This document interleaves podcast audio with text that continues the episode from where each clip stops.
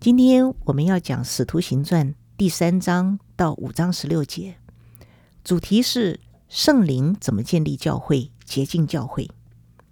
在第三章的一开始，描述了一个简单的故事，就是有一个生来瘸腿的人，已经四十几岁了，每天靠别人把他抬到圣殿门口，求进殿的人周济他。彼得和约翰经过的时候，同工合作。彼得是没金没银，但是他有远比金银更美好的东西。他奉拿撒勒人耶稣的名，说出他的命令和带权柄的话。更进一步，他们俩拉着他的右手，扶他起来。所以，这个生来瘸腿的人，他的生命因路过的这两个人所说的话有了改变。站起来行走，热诚赞美神。在十一节记载，那个得医治的人拉着彼得和约翰，群众就都很惊奇的围拢过来。彼得连续问了两个问题，似乎是在责备他们：以色列人呐，为什么把这事当作稀奇呢？为什么定睛看我们，以为我们凭着自己的能力和虔诚使这人行走呢？你会不会觉得彼得问得很奇怪？为什么不应该感到稀奇呢？一个生来瘸腿、每天只能要饭的人，如今好端端的站起来，不再乞讨，反而走着跳着赞美神，这么巨大而奇妙的改变，为什么不应该感到稀奇呢？因为稀奇可以是赞叹，也可以是奇怪。比如我刚到教会的时候，听到耶稣爱我，耶稣复活，觉得很奇怪。现在想到。满心都是赞叹。显然，彼得是看出他们觉得奇怪，这两个人这么厉害，所以他指出他们的盲点，公然宣告：亚伯拉罕、以撒、雅各的神，就是我们列祖的神，已经荣耀了他的仆人耶稣。彼得提醒他们的历史：你们是属神的子民，历代历世不断有许多的神迹记载。你们不久前还多次看到耶稣彰显他的大能，医治病人，为什么还把这事当成稀奇呢？所以圣灵让彼得问这样的问题，让以色列人可以反思自己面对神迹的态度，又教导他们神迹的意义，就是神在古时的旨意到现在都没有改变，而耶稣就是生命的创始者、医治者，耶稣就是亚伯拉罕的那个后裔。地上万族都要因他得福。耶稣就是摩西和众先知口中的那位先知，要先祝福以色列人，好让他们可以悔改归向神，并且宣告有一天以色列必将得到恢复。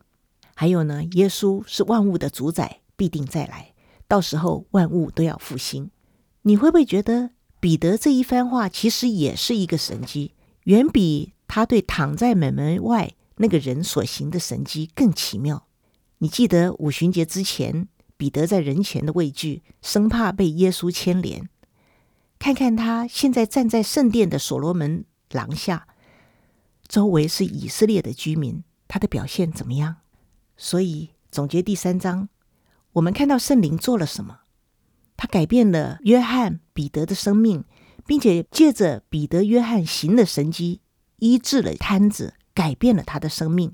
接着彼得的讲道，改变了许多以色列人的生命。在第四章里面说，当时男人的数目约有五千。在这里，我们看到圣灵做的工跟人手做的不同。一个有需要的人，如果只靠人的手，即使天天被人抬来，四十多年仍然是瘸腿。一个帮助人的人，如果只给金银，即使每天都给。也不能满足永远的需要，只有让圣灵的能力流过我们的手，才能让残缺的生命得着痊愈。而神迹的目的是把基督给人，让永远的需要得着满足。我联想到，这正是圣灵这两年在我们教会所做的工作，满心献上感谢。弟兄姊妹的眼光改变了，看到许多人在教堂之外痛苦无奈中，学着彼得和约翰。跟这些人有个人的、立刻的、直接的接触，拉他们的手，给他们生命能力，让他们能站起来赞美主。而且在这过程中，我们认识到人手的力量是多么的渺小，只能奉耶稣的名祷告，就是来借着他、靠着他、为着他、与他同工，认识上帝的话，用他的心意来祷告，求圣灵继续帮助我们，相信权柄能力都在乎你。透过与你同工，奉耶稣的名为人祷告，人就得医治、得恢复，并且经历上帝的大能，回转归向神。这是神借着亚伯拉罕要给我们的祝福。接下来就是第四章，在行神迹之后的迫害跟恐吓、见证跟祈祷。一开始的时候，使徒们正在对群众讲话，祭司、圣殿的守卫长和撒都该人来到他们那里，因为使徒教训群众，并且宣扬耶稣从死人中复活，他们就非常恼怒，于是下手拿住使徒。这里说的撒都该党，当时都是祭司家族，他们自称为立位的后裔，握有宗教大权。他们反对使徒传复活之道，所以来捉拿他们。那第二天，犹太人的官长、长老、经学家组成的这个公会聚集在耶路撒冷，要审判他们。你可以想象这个画面吗？衣冠楚楚的审判官，还有这些上流社会非常显赫尊贵的精英，做成半圆形。而两个无权无势的升斗小民彼得和约翰站在他们中间受审，那个被医好的人也跟他们一起站着。你会不会有点担心这两个渔夫有什么样的胆量、见识来应对？但是不用挂虑，因为他们被圣灵充满，有无比的勇气站在众人的中间。之前彼得其实已经两次当众相宣告，他是奉拿撒勒人耶稣基督的名来医治。工会领袖们却明知故问：“你们是用什么能力，奉谁的名做这事呢？”因为他们没有办法否认已经发生的神迹，只想施加压力，诱使彼得来承认自己是行神迹的假先知，从而定他的死罪。彼得给了他们详细的答复。他先回答：“是奉谁的名？是因你们所定十字架拿撒勒人耶稣的名。”再宣告能力的来源。神叫他从死里复活，是他复活的大能使这人得医治，而这复活正是你们极力否认的。在这里，请特别注意彼得怎么样来结束他的申辩。彼得说：“他是你们匠人所弃的石头，已经成了房角的头块石头。”这里是引用诗篇一百一十八篇的话。古代的中东人在建造房屋、安放根基的时候，会最先在外角安置房角的头块石头，作为这个建筑物底部转角处的基石，可以来连接两边的墙，支持和稳定整个建筑物。所以，基督是你们所弃的，但他却成为教会的房角石。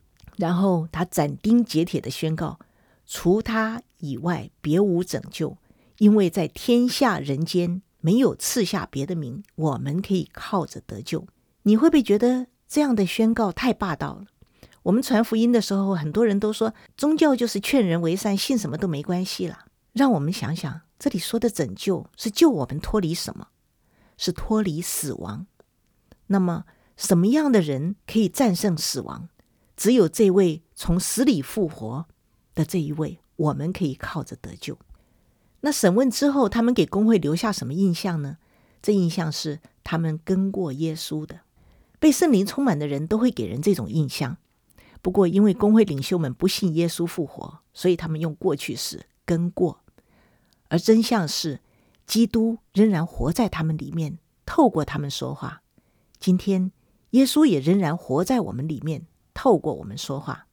接下去，犯人被吩咐退出，他们商量之后，又把他们叫回来，恐吓他们不可再奉耶稣的名教训人。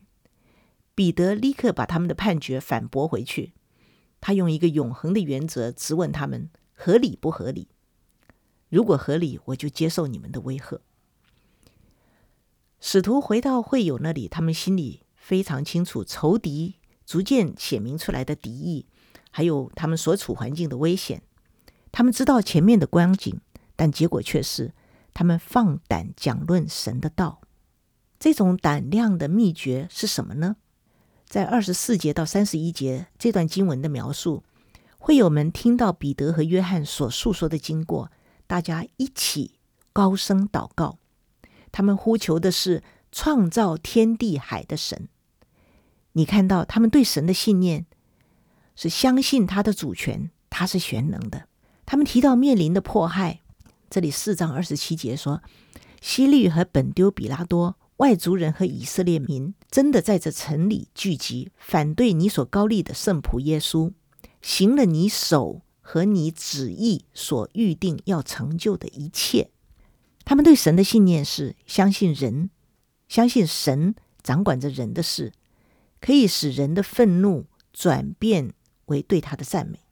在二十九节，他们的第一个祈祷是：“主啊，他们恐吓我们，现在求你鉴察，也赐你仆人们大有胆量传讲你的道，求你伸手医治，借着你圣仆耶稣的名大行神迹奇事。”你会不会觉得这个祈求很特别？面对恐吓，他们没有求让恐吓停止，或者求让恐吓无法实现。他们没有求神让他们逃避迫害和死亡，他们只求他鉴察他们所受的恐吓。他们所求的是继续得到胆量传道，虽然那道正是引起敌意的主要原因。他们盼望耶稣伸手医治。借着圣仆耶稣的名，大行神迹奇事来证实所传的道。所以，我们看到他们心中唯一的愿望是勇往直前。他们唯一担心的是因着惧怕而跌倒。祷告所得的回答马上就来了，先是一个兆头，聚会的地方震动，那是他们对神的信念产生的回应。这位宇宙的治理者把他的大能放在这个房子上，它震动起来。而会有真的被圣灵充满，放胆讲论神的道。所以呢，放胆讲论神的道的秘诀，是对神和他的儿子有正确的信念，不断领受圣灵浇灌的能力。我们必须依靠的神是统管一切、大有智慧的神。我们必须亲近的耶稣是无罪的、受膏的、被命定的弥赛亚。他透过死成就了神的旨意。当我们降服在耶稣面前，在祷告里仰望他，圣灵就会充满我们，让我们放胆讲论福音。这样一个相信而且被圣灵充满的教会，必然会成就非凡的事。紧接着，在三十二到三十五节，这里说，全体信徒一心一意，没有一个人说自己的财物是自己的，他们凡物公用，信徒大有能力。为主耶稣的复活做见证，众人都蒙了大恩。他们中间没有一个有缺乏的，因为凡有田产房屋的都卖了，把得到的钱拿来放在使徒脚前，照着个人的需要来分配。然后讲的是约瑟的例子，使徒称他为巴拿巴，在第三十六和三十七节。我之前猜想，是不是门徒当时认为耶稣马上就要来了，所以卖田卖地都没关系。但这次再仔细看一下，我找不到这样的迹象。这个情形不是在教会第一次发生的事，也不是在教会遭到反对势力以后第一次产生的结果。在第二章里，我们其实已经看到类似的记载，是随着五旬节所产生的行动。当时是圣灵第一次降临，那些人被圣灵充满，得到同样的光景。在这里说，许多信的人都是一心一意的。从这句话，我们可以看出这种团契生活的能力。信徒是不是变卖田产家业，并没有太大关系。最重要的事实是，信的人，然后是一心一意。这些人因着相信，所以一心一意。他们是被同一个伟大的灵所感动，被同一个爱所管理。他们有同样一个外表行为，同样一个内在的良知，同一个鼓舞的动力。那彰显出来的结果是什么呢？第一是无私，没有一个人说他的东西是自己的，不像世界上的观念，每个人说所有的东西都是他自己的。第二个是一体的观念，都是大家公用。如果一个肢体受苦，其他肢体就关心、谈论，并且帮助他。第三是他们里面的那个属灵生命，让物质的问题成为次要的，他们被圣灵的能力所管理。被永恒属灵的事所占有，就好像诗篇三十六篇八节说：“他们饱尝你殿里的肥甘，所以他们现在轻看世界的东西，也像保罗说的，看万事为粪土，以认识基督耶稣为至宝。在这里，我们要强调的一点是，这中间不是因为法则规定，没有勉强，没有誓言的约束，一切都是属于自愿。使徒按个人的需要分给个人。在这里呢，我们也看到这个伟大团契的更高的价值，就是使徒大有能力见证主耶稣复活，众人也都蒙大恩。使徒因着教会生活本身的属灵跟无私，得着能力去见证主耶稣的复活。这一切的行动证明都是出于爱，这正是使徒讲到耶稣复活的时候最有力的证据。而且众人也都蒙大恩，就是说。在众人的性格品格里面，都彰显出神的美丽和荣耀，配合使徒的见证，一起在证明主的复活。我自己的经验就是在刚认识神的时候，我也觉得所有的东西都是我的，拿一点出来是给神面子，多拿一点就觉得肉痛。可是当我越来越认识他，不断领受爱，慢慢的我就越来越愿意来分享爱。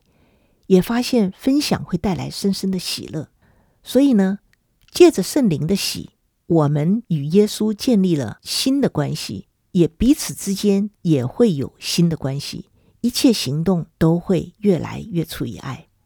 刚才我们讲的是仇敌用恐吓的方式来拦阻福音，来逼迫使徒，想要让他们因为惧怕而不宣讲圣道，不能以主耶稣的复活为见证。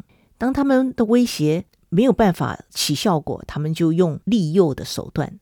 所以在《使徒行传》的第五章，仇敌用金钱诱惑亚拿尼亚、撒非拉这对夫妻，混淆了他们的心思意念，以至于他们没有办法遵行上帝的旨意。所以在这段经文里面，我们看到一个新的危机，还有一次新的能力的彰显。一开头是亚拿尼亚和撒非拉的可悲故事，但结束的时候却记载了生病的人。是怎么被带到使徒面前，并得到医治？这里记录的一切审判跟祝福，都是圣灵降临在教会的后果。我们要留心一点：亚拿尼亚和撒非拉的罪，并不是他们拒绝捐献；他们的罪也不是在只捐献一部分。他们捐献一部分并没有错。那么他们的罪到底在哪里？我们可以从彼得对他们说的话里面看到线索。他们的罪在于将部分的款项。欺骗为全部款项，那是假冒为善的罪，企图装出另一个样子，要别人以为他们做了一些实际上并没有做的事。这个罪不仅是撒谎而已。使徒这么说：“你为什么存心这样做呢？你这不是欺骗人，而是欺骗神。”从我们在第四章里面讲的圣徒的团契生活，我们来了解这件事情。说谎的动机是用自私代替爱。他的方法是用黑暗取代了光明，结果就是地上的财富取代了丰盛的生命。再讲到用自私代替爱心的这样子的动机，我们在第十章提到说，当时的使徒、当时的信徒有很大的爱心，爱让他们凡物公用，爱让他们跟悲哀的人同悲哀，跟喜乐的人同欢笑。在这样爱的气氛里面，撒旦偷偷进入人的心中。让他们决定选择自私来代替爱心，这最用的办法是用黑暗取代光明。在爱的团契中，信徒们更清楚地看到基督舍己的爱，效法基督，众人都蒙了大恩。可是，在这个光中，亚拿尼亚和撒非拉却活在黑暗里面，行走在黑暗里面，选择用欺骗的方法。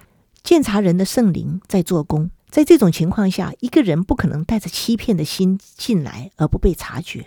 在这件事情里面，最让我惊讶敬畏的，不是亚拿尼亚和撒非拉的死，而是教会那种不能容忍任何污秽的洁净。他们不是受律法所强迫，而是受那使教会圣洁的圣灵所迫。